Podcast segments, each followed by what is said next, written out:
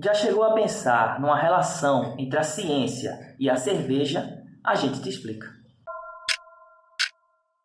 Isso, Matheus. E por mais leve que seja o teor, a bebida alcoólica entra rapidamente na corrente sanguínea depois de ser absorvida pelo estômago, pelo duodeno e também após ser despejada no fígado, que atacará a substância estranha para eliminá-la do organismo.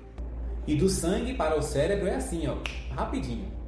Tanto que, se consumido em doses excessivas, pode causar danos irreparáveis.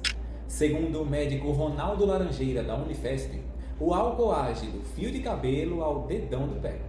Mas a sua ação farmacológica mais identificável é o efeito cerebral, que se caracteriza por certo mal-estar e sensação de relaxamento. Por isso, o médico diz ainda que, em doses pequenas, o efeito pode até ser agradável, mas se o consumo aumenta de forma aguda, o torpor pode ser mais intenso e pode te levar ao coma. Algo bem raro, mas não impossível. Pois é, Matheus. Agora eu vou apresentar para vocês o caminho que o álcool faz.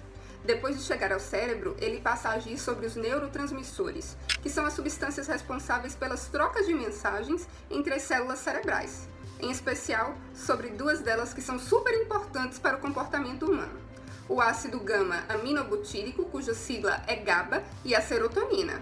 O etanol aumenta os efeitos do GABA, que é um neurotransmissor inibitório responsável por causar a lentidão e aquelas falas enroladas frequentemente vistas em pessoas alcoolizadas. Por outro lado, ele inibe o neurotransmissor excitatório glutamato, suprimindo efeitos estimulantes e levando a um tipo de retardamento fisiológico. O sistema GABA atua no controle da ansiedade, ou seja, quando armado, ele deixa o pessoal mais relaxado e com mais facilidade de interação com grupos. Por quê? Quanto mais GABA, menos autocontrole. Por exemplo, quando alguém chega numa festa bastante ansioso e toma uma dose de álcool, isso deixa ela mais relaxada e a torna menos perceptível sobre os demais. E isso, segundo Laranjeira, é efeito do GABA.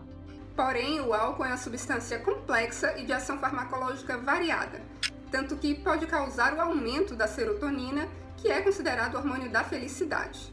Dependendo da quantidade ingerida e da química cerebral de cada pessoa, também pode dar sonolência e até agressividade. E segundo o neurocirurgião Flávio Setani, também da Unifesp, as maiores alterações eletrofisiológicas do álcool foram encontradas na região do tálamo, um dos pontos centrais da organização cerebral. Ele diz ainda que o tálamo é a porta de entrada no que se refere à sensibilidade.